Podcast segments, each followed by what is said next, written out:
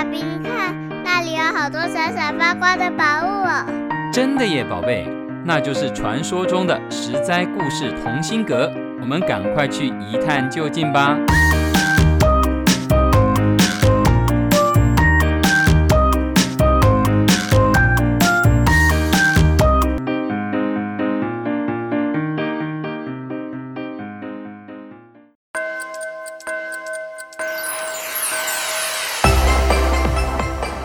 Hello，各位亲爱的小朋友们，你今天过得好吗？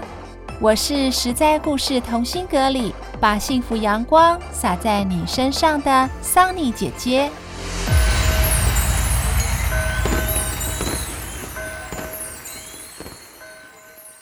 十二生肖里面，笔画最多、最难画出神韵的，应该就是龙了。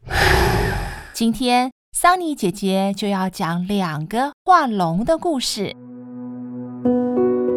从前有一个衣服到处都是破洞、全身脏兮兮、跛脚又烂腿的乞丐，叫做李铁拐。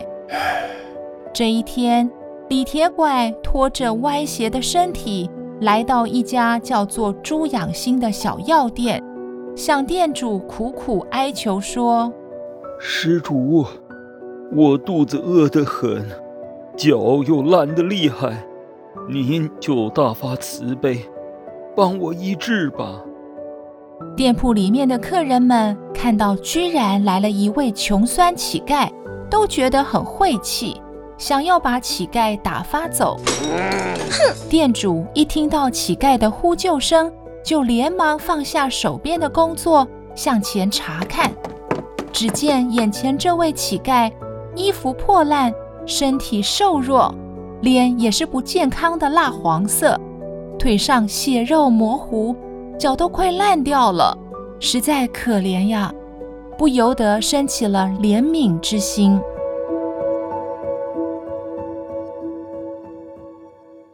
于是店主弄了些饭菜给乞丐吃。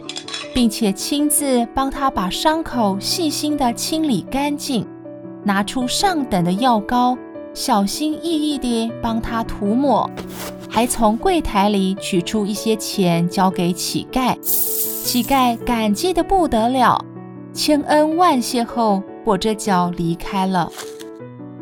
从那天起，乞丐天天到这家药店来行乞求医，店主也不嫌弃。总是给他几个钱，并细心地替乞丐换药、涂药，尽心尽力医治。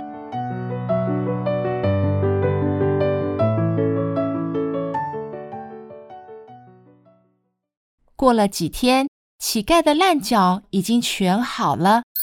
他去药店道谢，乞丐对店主说：“我以前不管去哪里。”大家总是嫌我穷，嫌我脏，不肯医治我。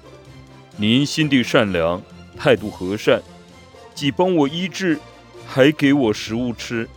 您的大恩大德，我真不知道该如何回报。如今我只能替您画一张水墨龙来报答您，请您借我一张纸和一支大笔。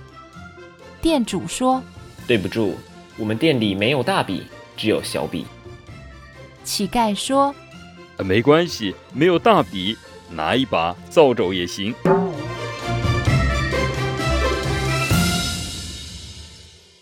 店主不知道乞丐要玩什么花样，便叫伙计拿来了一把扫帚和一张纸。乞丐拿起了扫帚，蘸了墨水，在纸上一挥，霎时间。一条栩栩如生、活灵活现的黑龙就现在眼前，像极了真的龙。围观的客人都不敢相信自己的眼睛。乞丐说：“我画的可不是只普通的龙，如果哪天失火，这只水墨龙啊就会变成真的龙，喷出水来灭火。”说完。乞丐就一溜烟地驾起祥云，腾空而去。店主这才明白，哇，自己遇到的不是乞丐，而是个神仙呐！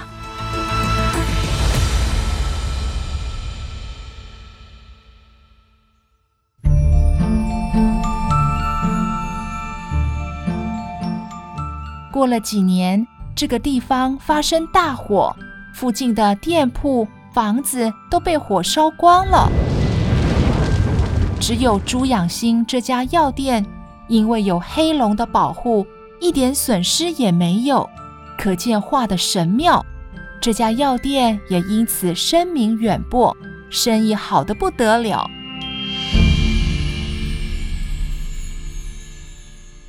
另一个画龙的人是南朝梁武帝时的将军，名叫张僧繇。他是当时有名的画家，不管是画人物还是动物，都难不倒他。他笔下的动物栩栩如生。据说啊，他曾经在房子的墙上画了一只老鹰，结果原先居住在屋檐下的小鸟吓得都不敢再住下去了。可见他画的有多逼真。张僧繇画的龙更是不得了。当时金陵安乐寺的和尚请张僧繇去画龙，引来一大群人围观。大家屏气凝神，专注地看着大师作画。只见张僧繇提起画笔，片刻之间就画好了四条龙。奇怪的是，这四条龙都没有眼睛，大家议论纷纷，不明白为什么张僧繇不画上眼睛。张僧繇对围观的群众说：“你们是不是觉得很奇怪啊？这些龙怎么都没有眼睛呢？那是因为眼睛是龙的精神所在，其他部分只是形体而已。”一旦加上眼睛，就会具有生命，龙就会飞走啦。大家听了都觉得荒唐可笑，画出来的东西怎么可能飞走呢？张三牛无奈，只好拿起画笔，小心翼翼地为两条龙点上眼睛。顷刻间，雷雨交加。这两条有眼睛的龙破墙而出，飞上云霄，而没被点上眼睛的两条龙还在，大家都惊讶地说不出话来。好一会儿才响起如雷的掌声，赞叹张僧繇的技法实在太高超了。张僧繇画龙点上眼睛的故事变成了一句成语。叫做画龙点睛，用来比喻一个人说话或写文章，能在最关键的地方说出精辟的要点。以上两个画龙的故事，李铁拐画的黑龙能扑灭大火，张僧繇画的龙点上眼睛就会变成真龙，是不是很神呢？Yes，我是桑尼姐姐，实在故事同心阁。我们下个龙年故事再会喽！